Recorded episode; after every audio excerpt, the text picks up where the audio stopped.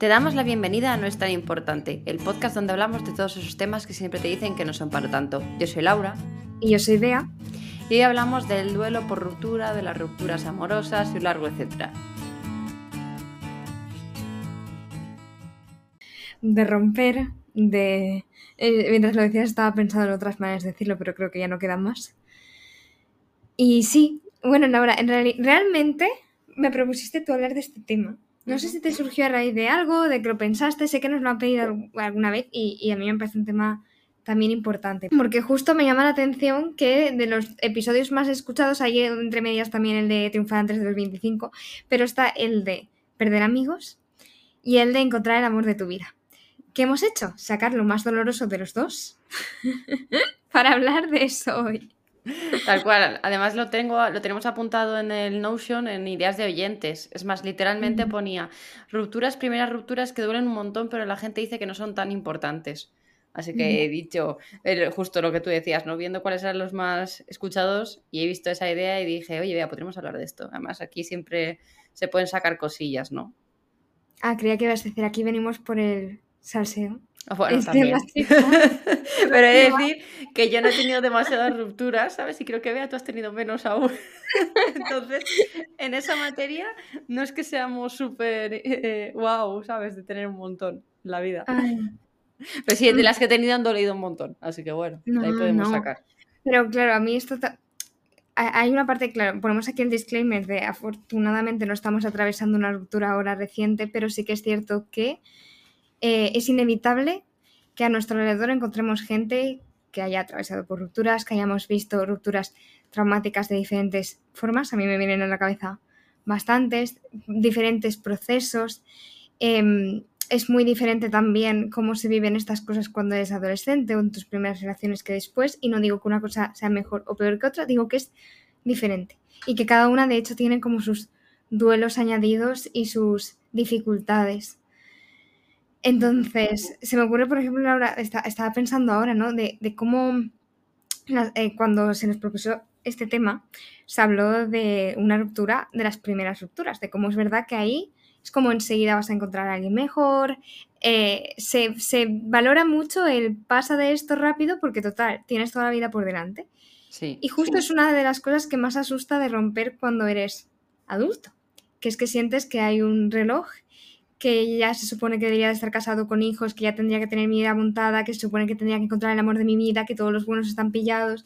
Se vive de una manera diferente, también porque el proyecto de futuro que tú imaginas cuando tienes 15 años no es el mismo que imaginas cuando tienes 25 o 30.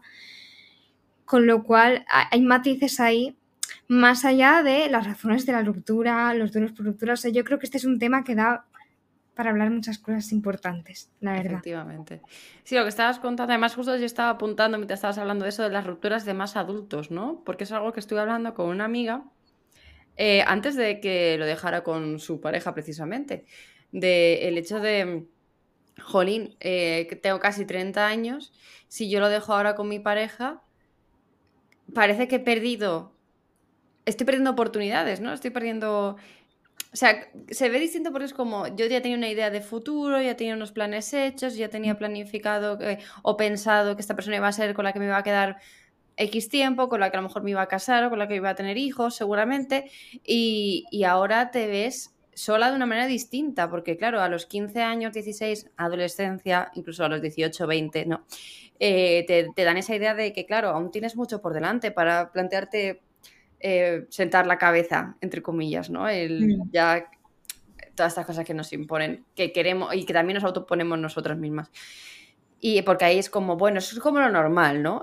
Tener rupturas a los 15, 16, 17 años es incluso hasta lo normal en plan de, bueno, pues he tenido varios novios y como que tener más novios como que me da más, no sé, como más, experiencias en la vida, ¿no? O cualquier, sí.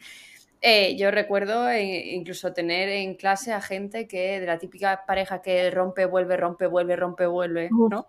¿Sabes? uf. Dinámica esa.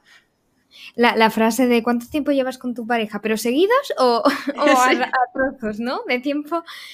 Em, a mí, mira, mientras lo estabas diciendo, yo estaba pensando todo el rato en que no solo te ponen el foco en, en ya tendrás toda la vida por delante, sino que incluso pensando en eso, aparece ahí un poco la pregunta de de, de que invalidante es también decirlo así, ¿no? Porque de alguna manera el problema es, o sea, el problema es que ahora no tienes pareja y se solucionará cuando tengas pareja, con lo cual ahí se pierde la parte de reconocer el dolor y la pérdida y el cambio que supone una ruptura. Da lo mismo si la ruptura era algo que esperabas, da lo mismo si ha venido abrupta, da lo mismo si tú eres quien corta, si corta a la otra persona, da lo mismo porque al final tu idea de lo que era tu vida durante un momento, y esto es igual cuando tienes 15 años que 25, 30, con matices, pero al final la idea de la vida que tengo ahora, de pronto ya no es igual. La persona, claro, la persona con la que hablo todos los días ya no está, ya no puedo hablarle, con quien contaba ya no cuento, el futuro que tenía imaginado ya no está, el viaje que íbamos a hacer ya no está.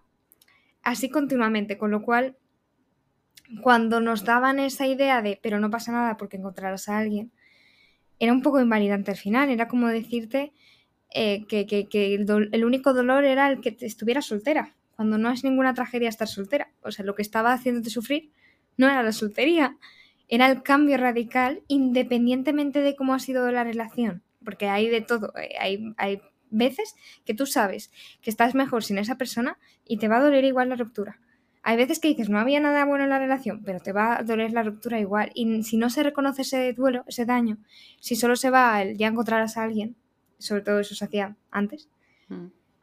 Eh, no sé si ahora eh, también en la estructura es, diferente, pero sí que es verdad que se tiende a intentar consolar. Y lo estoy diciendo porque hace poco tuve una amiga que está en una situación complicada, amorosa. Bueno, no muy amorosa, pero bueno. y me acuerdo que hasta una manera de consolar era la de, es que con lo, con lo maravillosa que eres habrá alguien. Y siempre está este habrá alguien. Entonces yo quiero que aquí se hila también el miedo a estar solos que es un miedo natural, porque somos seres sociales, queremos esa compañía, queremos ese compañero y esa compañera. Y cuando pasa más el tiempo es como eh, que romper arriesga más, incluso cuando sabes que no estás bien. Con lo cual, mira cuántas emociones en una sola decisión, ¿no? Cuántos duelos, cuántas cosas de tener en cuenta más allá de si te quedas soltera o no.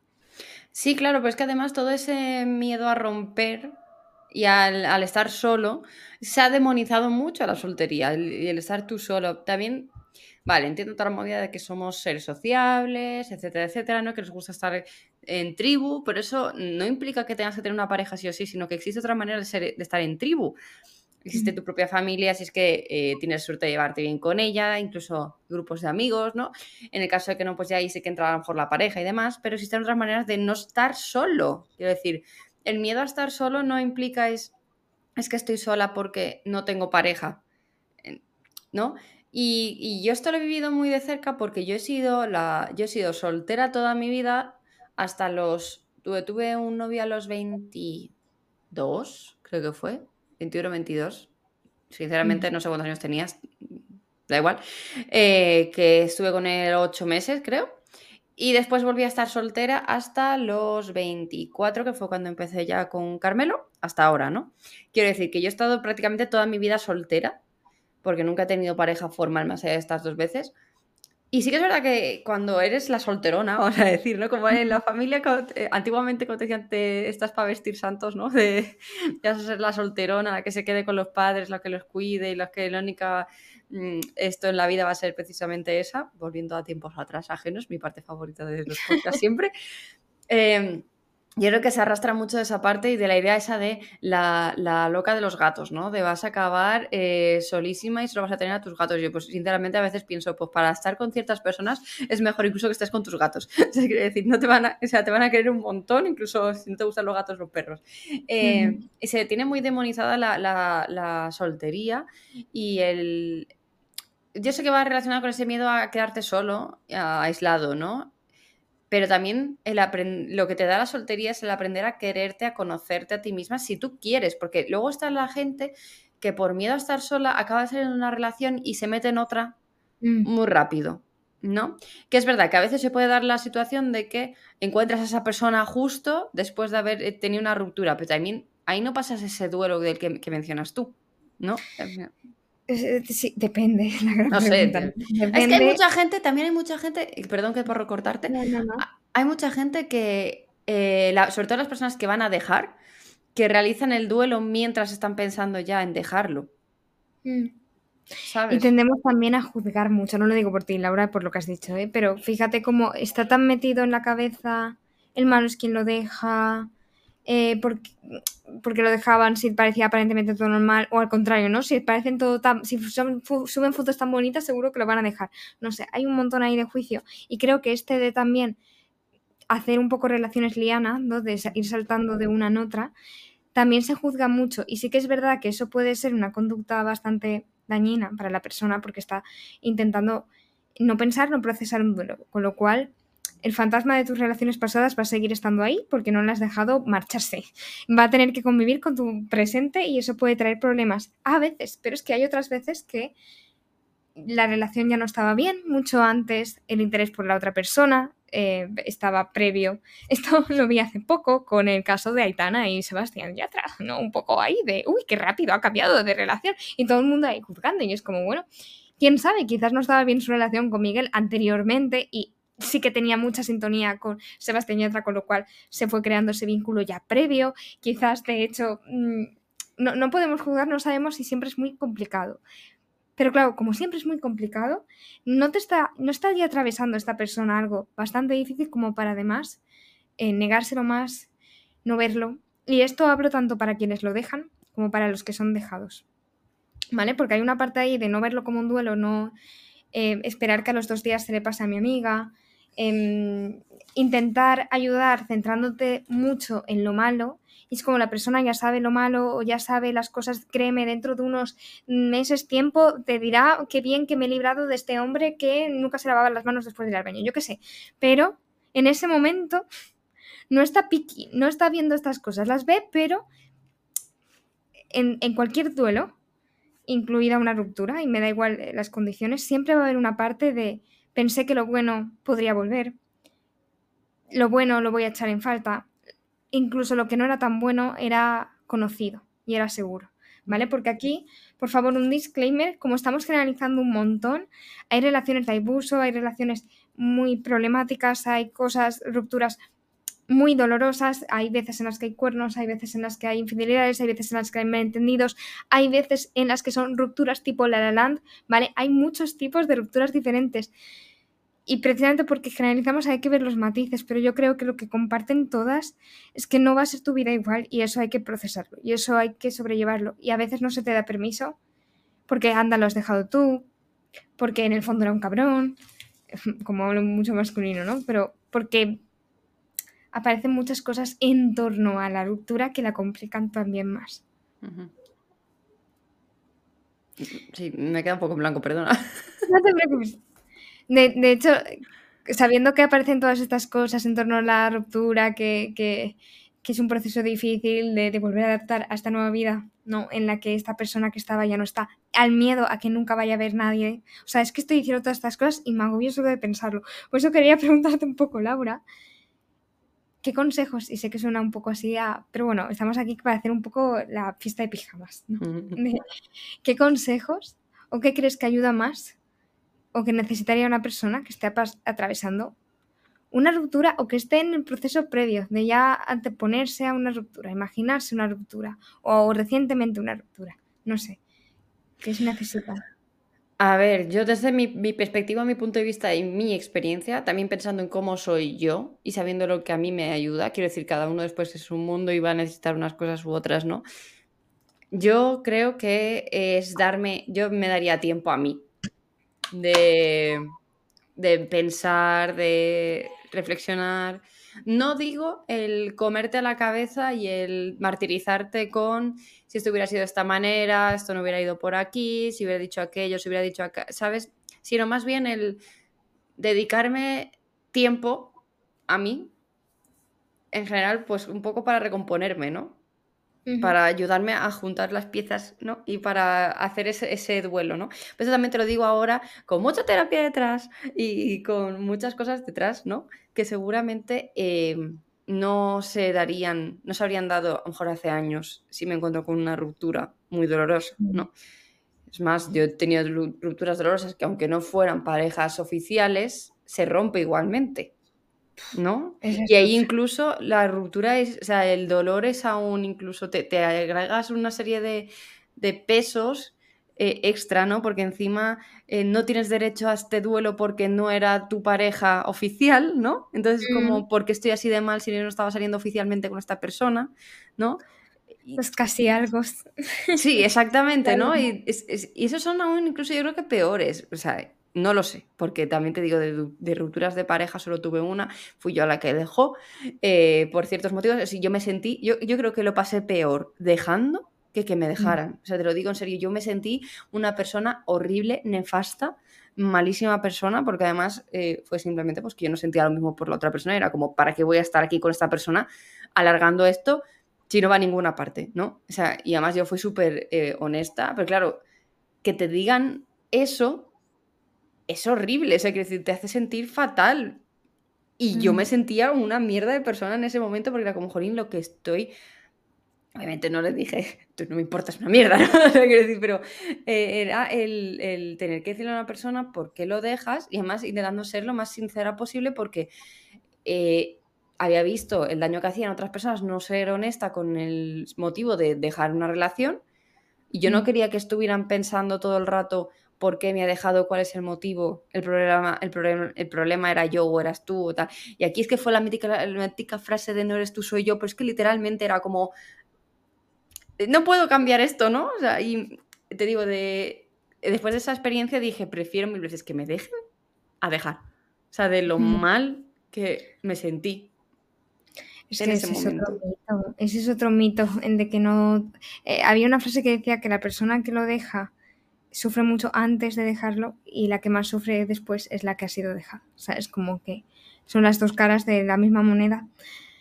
Y, muchas veces pasa así, de nuevo, entrando en relaciones, entre comillas, normativas, donde no ha habido ahí otras agravantes que lo complican todo bastante más.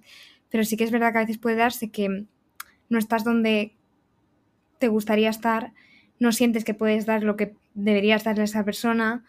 Mm, pueden. Eh, es que es muy doloroso también cuando aprecias a una persona, has compartido todo este tiempo y, decides dar ese paso. No es nada fácil porque también hay muchas personas que se, no quiero decir conformarse, ¿vale? No me refiero a conformarse con una persona, pero si esto es todo lo que he conocido, ¿cómo arriesgarme a perderlo?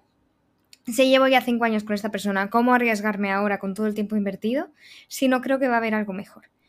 Y hay un montón de gente que aguanta. Y por eso creo, exacto, que aguanta. Por eso creo que a veces Aquí hablando de ruptura se habla de todo el proceso doloroso, pero también del valor que a veces se necesita para salir de un lugar donde sabes que no quieres estar, a pesar del miedo de lo que vaya a poder pasar después, de dónde puedas estar, de, arrepentirte, de cambiar, de... Porque, y esto también me parece importante, justo después de una ruptura, déjate procesar la tristeza, las dudas, el miedo, la rabia, pero cuidado con dejarte arrastrar por estas emociones. Porque sí, déjate sentir la tristeza, pero si la tristeza te hace que escribas a tu ex y le digas, vuelve, después de todo el daño, o sea, vuelve conmigo, después del daño que te ha hecho, no, eso es dejas de arrastrar. Eso es, es normal que estés triste, tiene sentido, has perdido cosas que apreciabas, pero protégete. ¿Sabes? Creo que al final siempre es el protégete y cuídate. Y a veces eso es dejarlo, a veces eso es transitarlo, a veces eso es no intentar algo que no me hace bien, a veces hay luchas de egos entre medios, a veces hay no estar bien pero no querer estar peor. Eh, es tan complicado este tema, Laura. A mí, me, yo, yo, sabía que este tema daría que hablar, pero son como tantas cosas que, que me vienen a la cabeza. Me ha gustado otra cosa que has dicho, así voy a rescatar esto, que lo has dicho antes, ¿no? pero hablaba de este tema de ahora es tiempo para ti. Y yo creo que este procesar el duelo de una ruptura de una manera sana, ni buscando la venganza, ni ir a buscarlo, ni, ni, echando por tierra, sino, bueno, de las maneras en las que necesites y sin dejarte arrastrar, pasa también por coger todo ese amor que le dabas a esa persona, que no se esfuma, porque no es tan fácil, ¿vale? Ojalá hubiera un interruptor, se apaga, ya está. No, no, pero ese amor que le dabas a esa persona, ese cariño, esa atención, ese tiempo, la necesitas toda ahora para dártela a ti. Necesitas que ahora sea toda para ti. Que ese dinero que para comprarle detallitos que tenías con esa persona, ahora te compres los detallitos a ti, los detallitos a ti. Ahora te invites a ti a cenar. Ahora te des ese amor, ese cuidado, ese cómo estás, ese buenos días, ese todo lo que te faltó o todo lo que te va a faltar, ¿vale? Porque hay dos duelos, yo creo, también el darte cuenta de lo que no estuvo y debió estar Y yo soporté y yo tuve y que eso me recuerda casi algo que hablabas tú también, Laura, de es que quizás necesitas un reconocimiento, un te quiero, un algo, no dejarlo todo en el aire y no estuvo. Y eso es un duelo que atravesar, ya incluso en la pareja. Pero luego además también está otra parte de ahora qué hago yo con esto que siento, pues aunque es muy fácil decirlo y menos sentirlo, el intentar no odiarte, no volcarlo hacia adentro en lo negativo, sino intentar dártelo a ti y pasar tiempo con gente que sí que te quiere bien, y marcar límites, el tema de marcar límites y contacto cero, de eso voy a hablar también, ¿no? Pero me parece que es la forma en la que tienes de protegerte más cuando estás transitando esto. Y me da igual si has dejado o has sido la dejada. Y cuando el duelo se convierte en odio, rabia y en ganas, que es que me ha venido a la cabeza cuando has dicho lo de no tenemos que ir a buscar a otra persona y me, he imaginado, pero en plan al bestia, ¿no? En plan de mm. tú lo que me has hecho, no sé qué, no sé cuántos, ¿no? Eh, las rupturas de odio, ¿no? O sea, quiere decir, hay cómo lo transitas. Porque claro, eh, cuando tú estás más triste, ¿no? Es como, yo me lo imagino como más fácil el hecho de eh, cuidarte de esa manera de estar más triste y decir, bueno, pues voy y me, eso, me compro pues, un helado de, mi sabor favorito porque es la manera que yo tengo ahora de, pensar en cómo mejorar mi situación, ¿no? Me apetece ponerme una película o quedar con mis amigas, lo que sea. La parte del odio cómo la transitas. Porque yo creo que cuando tienes la parte del odio también es porque ha habido algo que te ha hecho mucho daño en esa ruptura, ¿no? Y normalmente yo creo que es... Tú lo has dejado, pero ha estado ahí la cosa o te han dejado de manera muy abrupta, ¿no? Mm. A lo mejor. ¿Qué, qué, hacemos ahí para transitar? O sea, es que lo has dicho muy bien con esa parte de normalmente el enfado es daño hecho, alguien me ha hecho daño y yo quiero defenderme.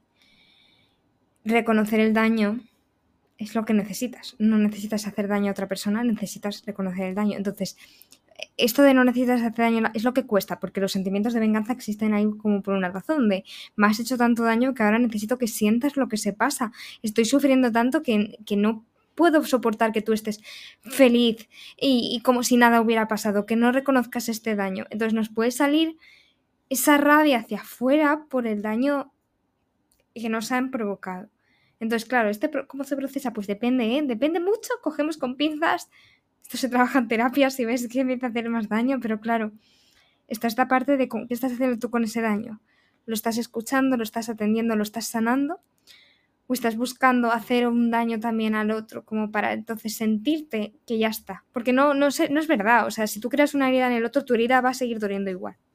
Que eso es lo que no se ve, que, que no es la resolución de tu dolor la venganza, sino que muchas veces, esto por ejemplo me recuerda cuando hablamos del perdón, que el perdón no es una cosa que le concedas a la otra persona, el perdón es algo que necesitas darte a ti misma para poder sanar. Entonces el momento en el que tú decides perdonar a alguien no depende de esa otra persona, es más personal propio de cuando tú necesitas hacer las paces con eso que ocurrió para poder seguir avanzando, ¿no? Pues aquí creo que es similar.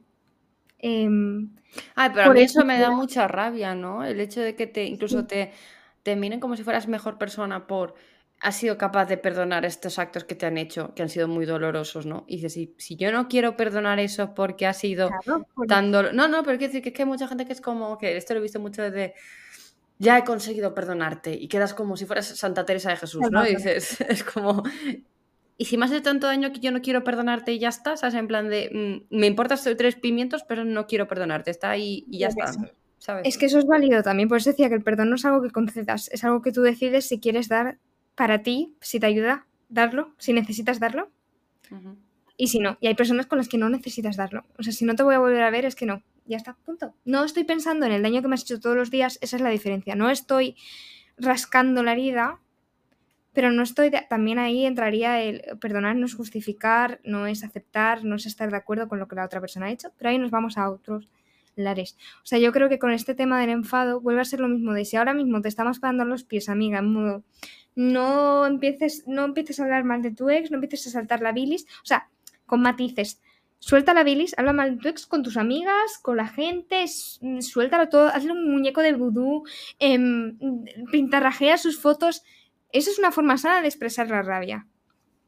No vayas a él delante de todo el mundo a soltarle todo o a hacerle daño o a algo que vaya a doler, porque es algo que luego con el tiempo no te vas a sentir tan bien por haberlo hecho, porque realmente no resuelve lo que tú necesitabas. Vas a necesitar igual rayajear, hablar mal, sacar la ira, sacar el duelo y el daño. Entonces, si lo vas a necesitar igual, intenta eso, que la emoción la escuches pero no te arrastre. Y lo mismo con la tristeza, es, es, que al final es similar. Vas a necesitar llorar, vas a necesitar decir que mal estoy, amigas, vas a necesitar apoyo, pero no hasta el punto de vas a necesitar que sea él o ella quien te lo dé, eh, que lo busques en falsas ilusiones e ideas y en una última conversación. Buah, eso es muy duro, ¿eh? eso es muy duro, porque es la persona a la que tú estás acostumbrada a ir a, llorarle, ¿no? o, a, que te reconfortara, a que te ayudara a salir de esos malos momentos y un momento esa persona, ese apoyo ha desaparecido totalmente. Y es como, no es lo mismo ir a contárselo a otra persona, porque tú has creado una confianza y una relación con esa persona que ha desaparecido. Y claro, tú también tienes que asimilar eso. Y creo que es una de las partes más duras, ¿no? Porque en algo tan duro que vas a pasar, no puedes pasarlo con esa persona precisamente, porque esa persona es el motivo por el que está pasando, ¿no? Es como el pez que se muerde la cola. Es, es muy triste en realidad, joder, me voy a poner aquí todo del bajón ahora, voy a bajar luego a abrazar a Carmelo. Pero Claro, ahí viene el problema de ahora más que nunca, tras una ruptura, necesitas apoyarte mucho, mucho, mucho en amistades, en familia, en depende de la familia que tengas, pero bueno, en general, en personas en tu vida que vayan a poder ser ese apoyo, porque durante mucho tiempo y estaba bien, lo ha sido otra persona. Eso no significa que los demás no puedan acabar teniendo una función similar y que para ti sea suficiente. Lo que pasa es que hasta ahora no había hecho falta, ¿sabes? Porque tenías a tu compañero, tu compañera, tu persona. A veces te das cuenta de que realmente no estaba y ahí la ausencia duele más y aparece la rabia. Pero claro que asimilar eso es un proceso difícil y por eso yo una cosa que veo mucho en consulta es la dificultad de contacto cero y es la ilusión de la última conversación. Es que tenemos que tener una última conversación, tengo que dejar las cosas claras, tienen que hablarse las cosas. Y esa es una trampa, porque si tenías claro por qué lo dejaste, si tenías claro qué te hace bien, las cosas no van a cambiar Mm, de pronto por esa última conversación. Y a mí una cosa que es importante repetir, y esto no significa que no se pueda reparar, ¿eh? hay veces que sí que se puede reparar, pero tú planteate si esta herida que te ha provocado esta persona es probable que sane o ya va a ser el fantasma que te va a perseguir la relación. Vas a volver con esa persona y vas a estar todo el rato pensando en ya me está diciendo estos comentarios otra vez, ya me habla con despecho otra vez, ya me está dejando de lado otra vez y conectará con las veces que lo hizo anteriormente. Entonces, ahí hay una parte de es que hay veces, hay heridas que el daño que ya no va a volver a ser igual, que ya no vas a poder confiar igual, que ya no va a haber esta seguridad y que si, si pudieras cambiarse, es decir, si de verdad pudieras volver a confiar, pudiera volver a haber seguridad, pudiera reparar, porque eso se da, hay relaciones en las que se repara,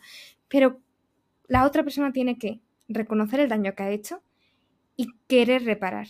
Y yo veo a muchas chicas, y voy a entrar sobre todo en esto porque es lo que más veo, con lo que más trabajo al final, que, que, están, que, que, que, tienen mucho el I can fix him, ¿sabes? El voy a salvarle, voy a salvarlo, conmigo cambiará, en algún momento cambiará o no pasa nada, yo esto lo soporto. Y si él no ha querido, él o ella, pero suele ser, ¿vale? Estoy siendo súper heteronormativa, pero es que en esto se ven muchas dinámicas. Si no ha querido cambiar antes, no lo va a hacer ahora si no le has explicado mil veces cómo te hacía sentir y la ha mirado hacia otro lado, no ha sido importante, no va a cambiar ahora. Y hay heridas que o ves desde el otro lado que están dispuestos a mejorar y a cambiar, que les importas lo suficiente para hacerlo, o a ti ese fantasma te va a perseguir. Y eso es importante tenerlo en cuenta también cuando piensas en ese duelo de veo a la otra persona que de verdad quiere esto que me ha dolido tanto, sanarlo o, voy o estoy yo pasando por el aro, ¿sabes? Un poco de, bueno, no era para tanto, no me hago caso a mí misma. Qué daño ha hecho aquí la ficción, ¿eh? De chicos malos con chicas buenas que les, arreglan, ¿no? Les, hacen cambiar de, pensamiento. Ay. Y, sí, sí. Y ahora volviendo a lo que has mencionado antes de mm, aguantar, ¿no? Y decir, después de todo este tiempo que hemos pasado juntos, ¿cómo voy a dejarlo?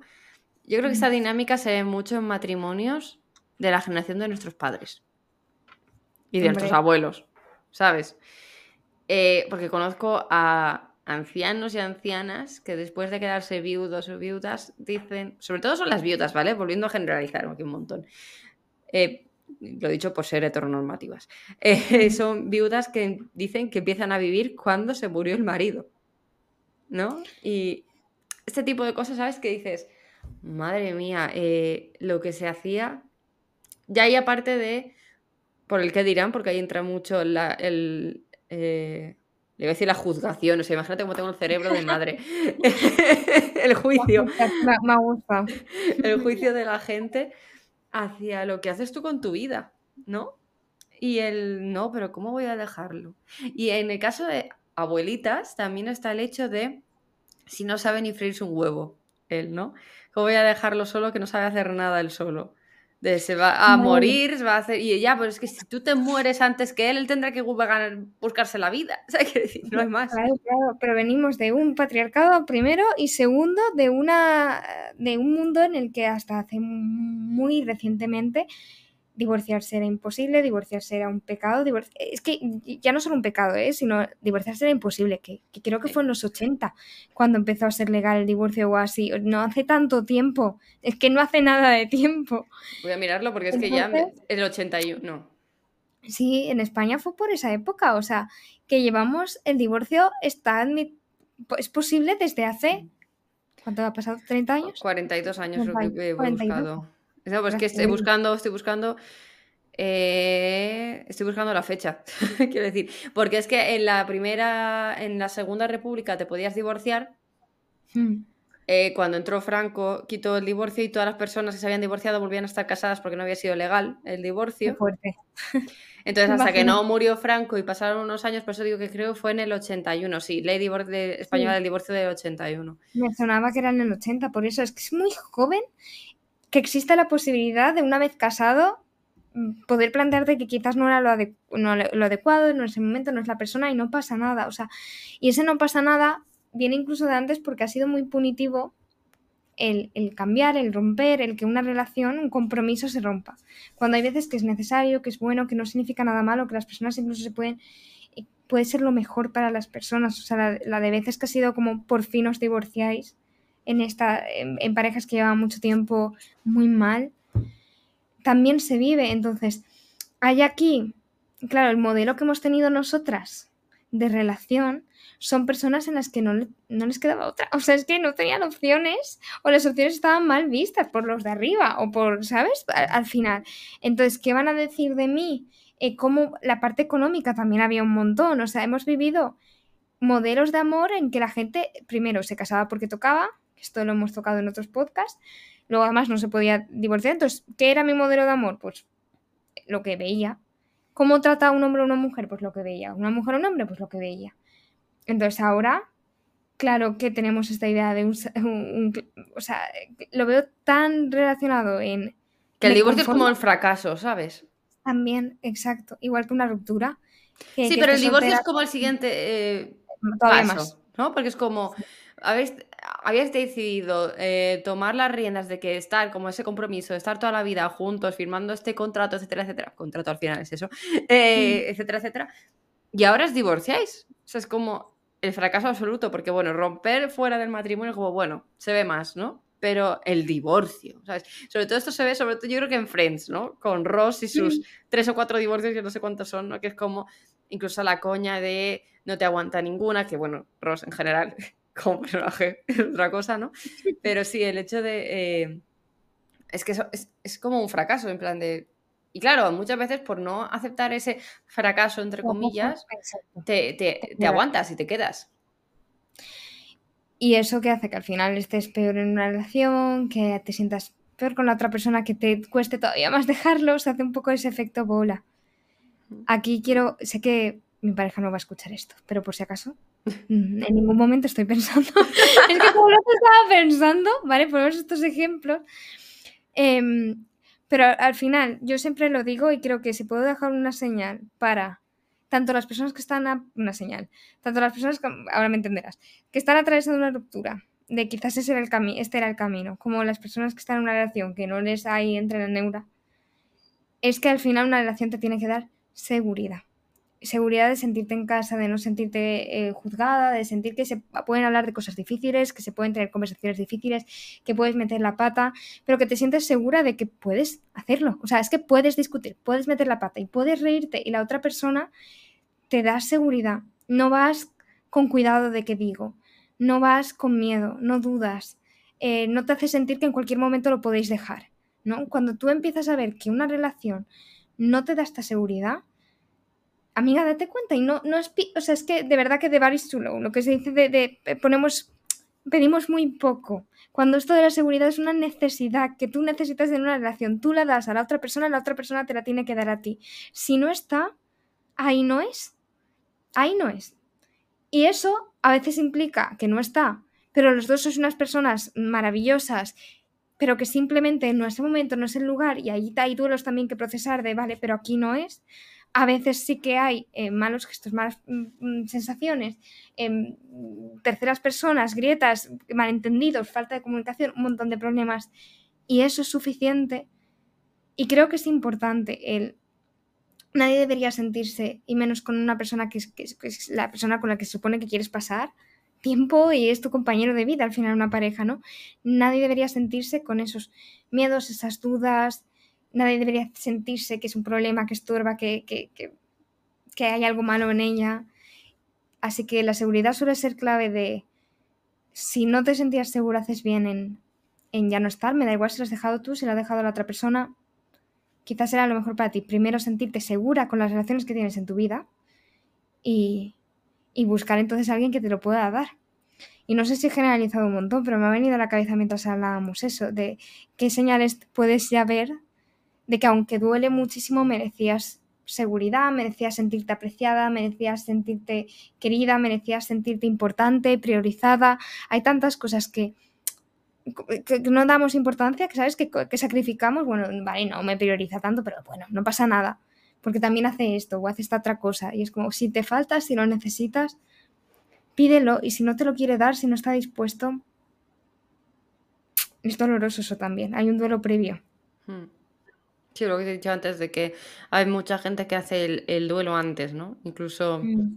cuando no está seguro de si lo va a dejar o no lo va a dejar, ya está asimilando.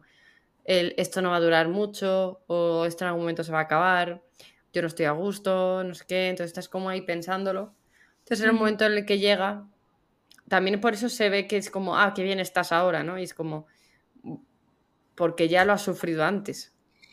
Exacto porque ya estabas pasando el dolor antes, eso casi es más fácil, porque otra cosa que no quiero irme sin decirlo es el contacto cero, de verdad que se dice mucho, pero es muy necesario, ¿vale? Porque me ha venido a la cabeza mientras decías esto, Laura, pero al final, si siempre te enganchas a la posibilidad de, y si cambian las cosas, y si vuelve a ser como antes, y si vuelve a ser como al principio, y si esta vez es diferente, nunca vas a poder procesar lo que ha dolido, lo que no querías, todo esto. Entonces, y la necesidad de decir, podemos ser amigos. Ya, no, vais a poder ser amigos, pero primero necesitas contacto cero. Y quizás después del contacto cero te das cuenta de que no quieres ser su amigo. Quizás sí. O sea, esto existe. Pero no tengas prisa por ser amigos porque no le vas a ver como un amigo. Eh, tú misma lo has dicho, es que era la persona con la que compartías mucho más. Primero necesitas volver al punto previo de desconocidos conocidos y desde ahí te voy a volver a conocer y voy a tener una nueva relación contigo. Claro, porque tú piensas que a la hora de ser amigos esto implica que te cuente cosas que a ti te van a hacer daño. Del rollo, he conocido a otra persona. Y si tú no estás preparada para escuchar eso, vas a estar aún peor. ¿Sabes? Quiero decir, tú tienes que plantearte el, sí, vale, tú no quieres perder a esta persona, totalmente, es totalmente lícito porque has vivido mucho con ella, porque compartes muchas cosas, porque sabe muchísimo de ti, tú sabes muchísimo de esa persona, pero tú vas a poder soportar que te diga, estoy he conocido a esta persona y poder escuchar todo lo que te va a contar, porque es lo que te hacen los amigos. tus amigas tus amigos te están contando pues sus líos, sus cosas, qué, le hace sentir esta persona, qué le hace sentir.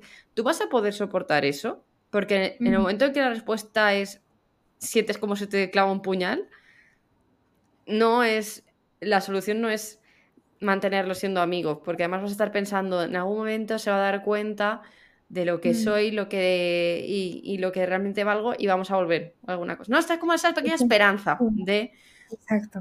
Va, como ahora vamos a ser amigos, a lo mejor en algún momento cambia la cosa y se da cuenta de que yo soy el amor de su vida.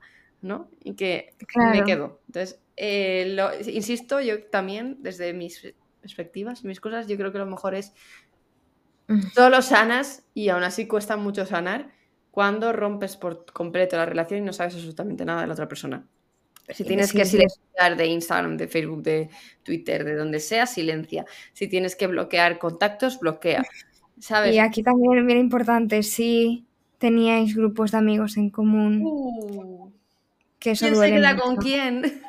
No, no, eso, es muy doloroso, pero claro, ahí quizás encuentras en el momento de o bien necesitar también espaciar, o bien necesitar también poner límites de no voy a quedar con estos amigos si él está tan Em, no, es, es, complicado cuando esto se da. Y es más complicado si es una relación en la que al final llevaréis tanto tiempo que hay muchos nexos en común, ¿vale? Porque puede llegar un momento en el que no sea quién se queda con quién y haya un poco más de equilibrio, pero tú también ahí necesitas espacio, aire y ese contacto cero del todo. También con los amigos. Entonces, si quedáis siempre todos, pues pídeles a tus amigos quedar de tú a tú, quedarte uno en uno, no en quedar en grupo o quedar a veces y que no esté uno o no esté el otro. Mm, si no quieres aislarte, porque eso sería también muy feo, de si te obligan a aislarte porque siempre quedan con esta persona, pues deciros aprecio, podemos quedar aparte, podemos quedar de uno a uno. Sigue cultivando relaciones, con esas personas si quieres, pero sobre todo potencia los vínculos más tuyos que tuvieras fuera, porque te van a ayudar más con este contacto cero. Porque cuando hablo de contacto cero, de verdad, sé todo lo radical que puedas. Si puedes borrar el contacto y además eh, no tener guardada la conversación y que no te acuerdes de su número de teléfono, hazlo. Si puedes, lo, porque la tentación, tú dices lo de silenciar, Laura, irá la persona a, tener otra cuenta en la que no esté silenciado y lo Ya, bueno, pero si le bloqueas también, quiero decir, es que el redes es muy difícil. Lo del número de teléfono sí, obviamente es lo más fácil, que simplemente bloqueas, borras el número. Digo bloqueas primero, sobre todo para que no te pueda escribir de vuelta, ¿sabes? Quiero decir, porque es que si no, ese pez que se mueve de la cola, no sale de ahí. Pero que entendemos que todo esto duele mucho. Entonces, permítete también sentir esto y aún así, lo que decía, no te dejes arrastrar, sé firme, porque lo que te va a ayudar es un tiempo de contacto cero. A tiempo de volver.